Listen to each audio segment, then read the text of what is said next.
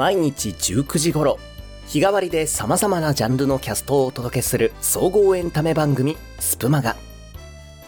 毎週日曜日は癒しの朗読をお届けする琴の葉図書館の日。今回は私馬並が担当いたします。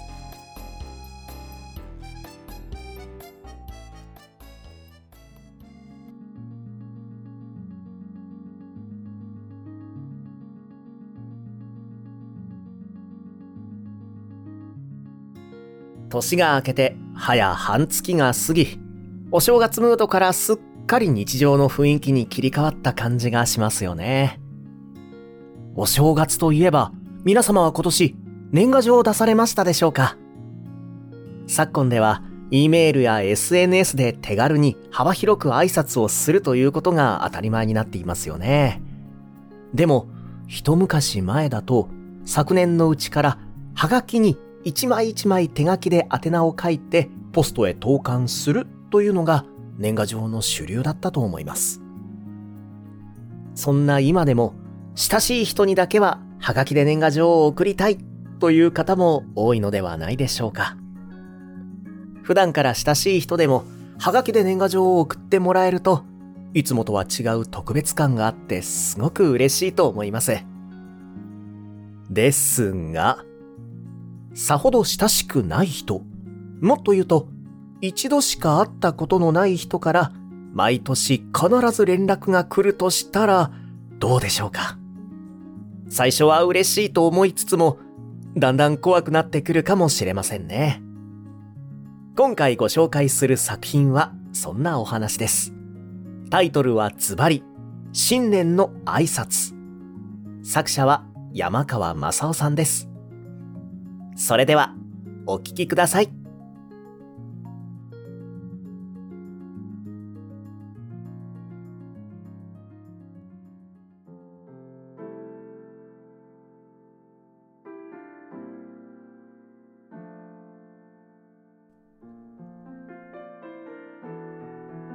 新年の挨拶山川正夫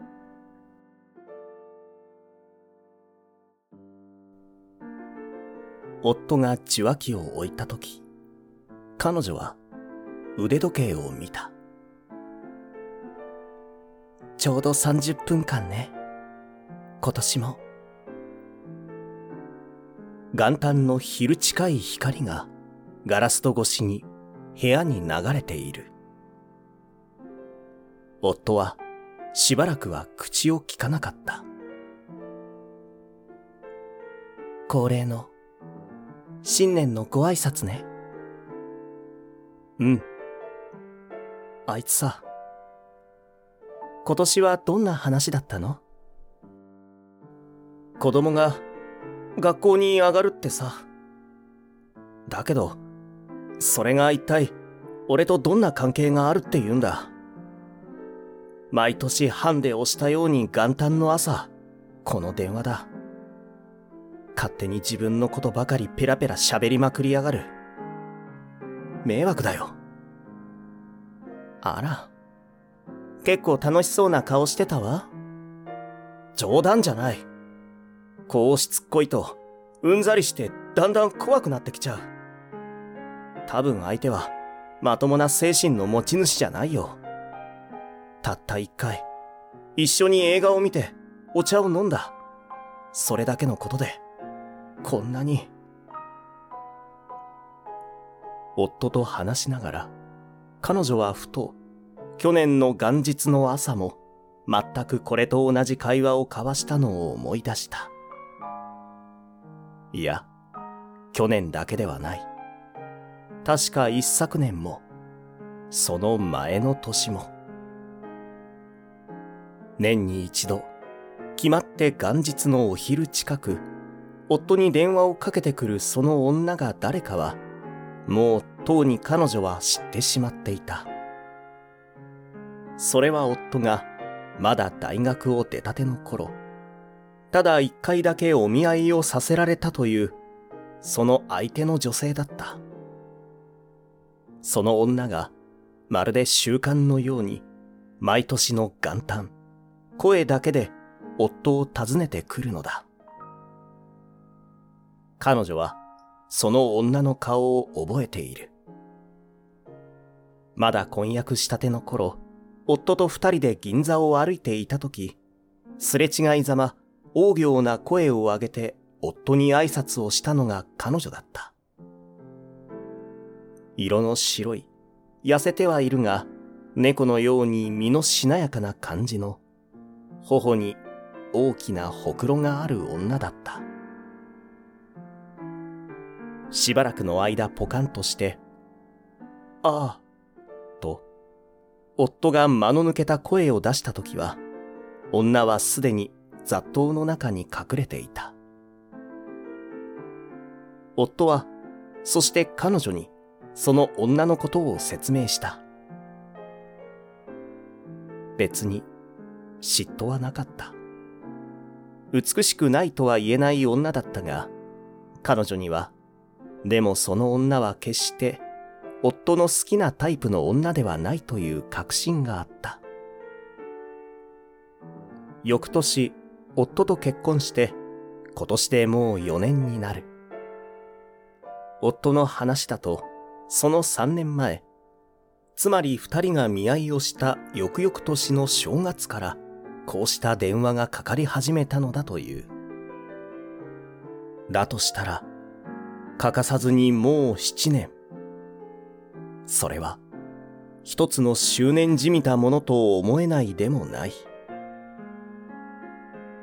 だって、あなたとは話す用事も、話すべき理由もないって電話を切っちゃっても、必ずお正月のうちにまたかかってくる。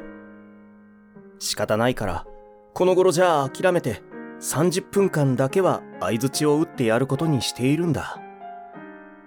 それでその1年間の役落としのつもりでね。夫はそう説明する。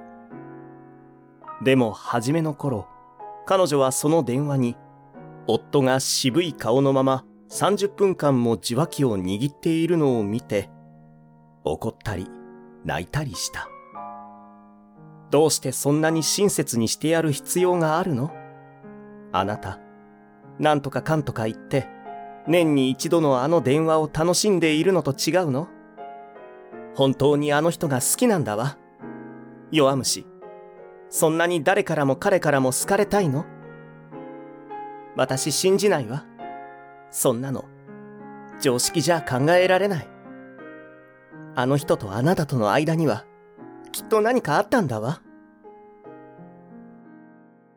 夫は、顔を真っ赤にして怒った。翌年、彼女は待ち構えていて、元旦のその電話の受話器を取り、叫んだ。やめてください。お願いです。うちじゃ迷惑してるんです。だが、受話器を置くとすぐにまたベルが鳴った。夫が受話器を取り、もしもし、と言ってそれを彼女に渡した。電話線の彼方で女は笑っていた。ごめんなさい。奥様を怒らしちゃって。でも、そういえば、まるであなたと私と何かがあったみたいですものね。誤解なさるのも無理はないわ。たった一回お茶を飲んだだけだなんて、信用してくださんないの。当たり前ね。女は、また笑った。彼女は呆然として、受話器を夫の手に戻した。その電話も、きっかり30分間続いた。まったく変な女さ、と、夫は言った。あれから、誓って一度も会っていない。それなのに、自分はこの一年、こんな気持ちで送った。こんなことがあった。春には犬のペスが死んだのよ。だなんて。俺とはまるで無関係なことばかりを一人で喋り散らしているんだ。もちろん、そんな名の犬がいたことも知らないこの俺にだよ。そして最後に、じゃあ、今年もしっかりね、なんていう。ただそれだけなんだからな。わけがわからないよ。もともと夫は、律儀すぎるほど正直な男で、そういう自分に対するプライドがひどく強い性質だった。彼女は信じた。夫は悪い夫ではなく、家庭は平凡だったがまずまず幸福で、その頃はもう最初の子も生まれていた。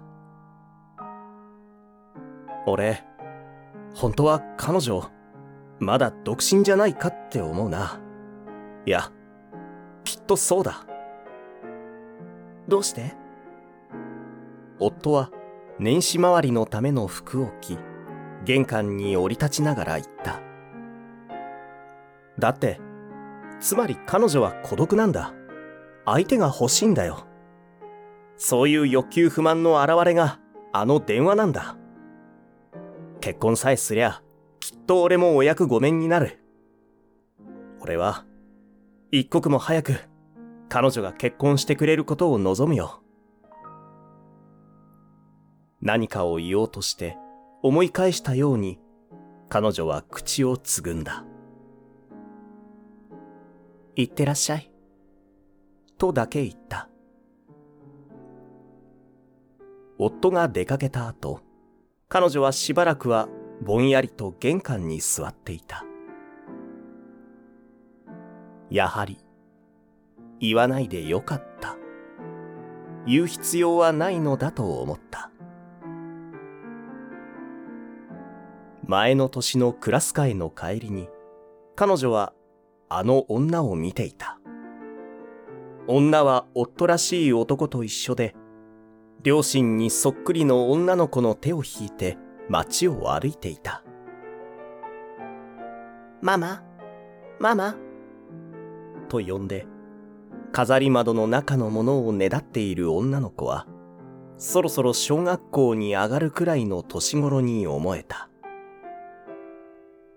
彼女はびっくりして、無意識のうちに後をつけて、そして、来週はお祝いをしなくちゃいかんね。そうね。もう私たちの結婚生活も七年目ね。という夫婦の声を聞いた。頬の大きなほくろが目立つその女は、一回り豊かに肉がついて、にこやかな母と妻の貫禄を備えていた。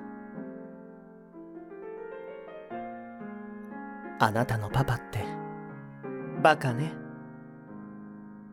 彼女は、三つになる子供の相手をしてやりながら、そっと口の中で言った。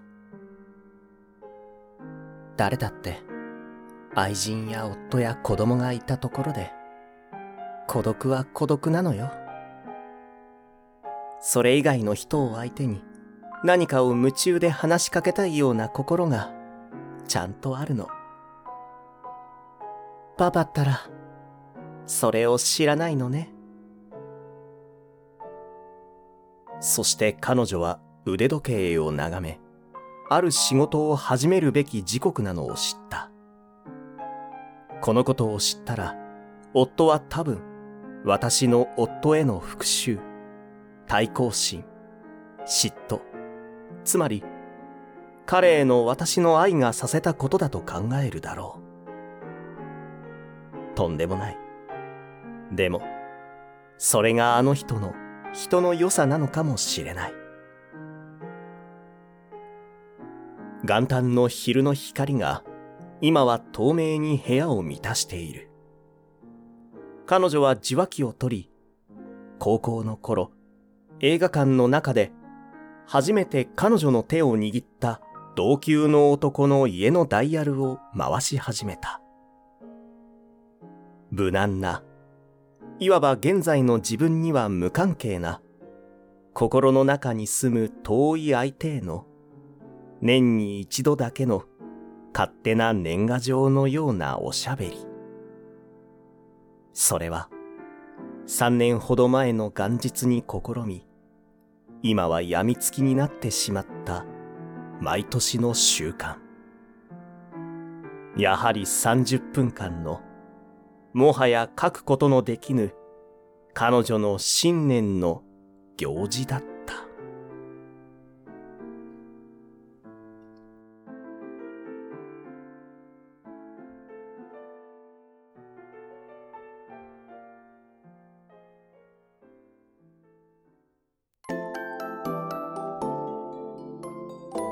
スプマガ琴の葉図書館